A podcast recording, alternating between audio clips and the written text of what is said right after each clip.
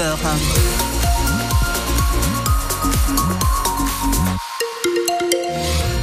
sommes plus en vigilance orange pour le vent. Ça, c'est déjà ça parce que c'est vrai, ça a soufflé fort hier après-midi. On a eu des rafales à 105 km heure sur Pau.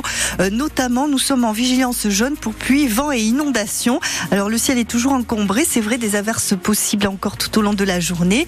Euh, la limite pluie-neige, ça, c'est la bonne nouvelle pour ceux qui aiment skier. C'est à 700 mètres aujourd'hui. Et puis, il fait beaucoup plus frais qu'hier avec des températures maximales prévues pour cet après-midi de 7 à 10 degrés. Nous recevons le neuropédiatre pédiatre de l'hôpital de Pau, Sébastien Cabasson, dans l'émission à votre service après les infos au sujet euh, des enfants malades. On parlera de lourdes pathologies, mais vous, vous pouvez venir nous rejoindre et nous dire quand vos enfants sont malades à la maison, qu'ils ont des petits rhumes aussi ou des mal de gorge, et eh bien comment vous les soignez et comment vous les occupez, surtout quand ils sont un petit peu euh, amorphes aussi. Il faut les aider à être euh, plus en forme aussi. Voilà, vous vous témoignez dans l'émission après les infos.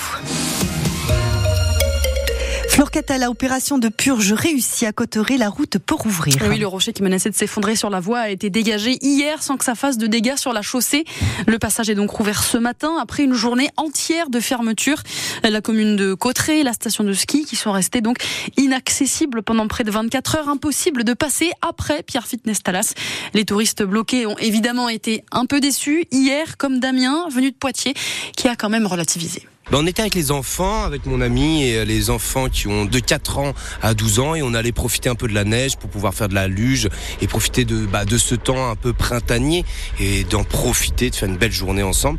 Et là, bah, on va trouver une autre solution pour pouvoir euh, bah, continuer notre bel après-midi. C'est un peu embêtant, mais c'est la vie, ça fait partie des aléas de la montagne, de la vie, et il faut savoir s'adapter.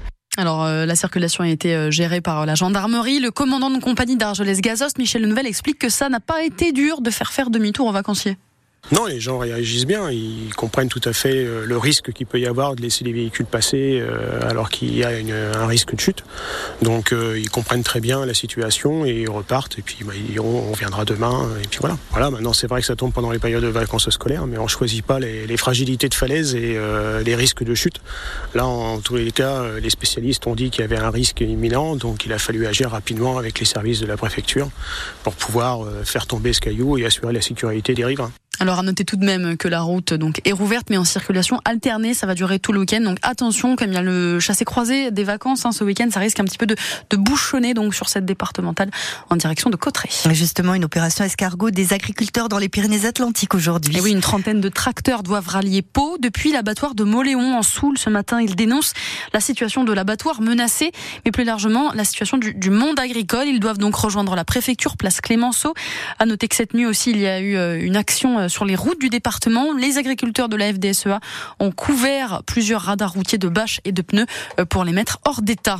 Situation donc toujours tendue à la veille du, salon de l'agriculture euh, à Paris avec cette idée de débat lancée par le gouvernement qui a déjà du plomb dans l'aile. Un débat donc entre le chef de l'État et le monde agricole, mais va-t-il virer au fiasco? La FNSEA a déjà dit ce matin qu'elle n'y participerait pas, refroidie par l'invitation envoyée par le président au collectif écologiste Les Soulèvements de la Terre pour qu'il participe au débat. Syndicat s'en est indigné, même si le gouvernement a retiré son invitation. Il y aura un deuxième procès dans l'affaire euh, Villambitz. Ah, c'est le nom de ce village des Hautes-Pyrénées où il y avait eu un drame l'été dernier, une petite fille morte noyée en marge d'une fête de village alors que sa mère la promenait en poussette au bord d'une rivière. Un homicide involontaire jugé en janvier dernier. La maman avait été relaxée et le parquet fait aujourd'hui appel de cette relaxe. Le maire, qui lui avait été condamné à huit mois de prison avec sursis, fait également appel. Vous retrouvez ces informations sur francebleu.fr.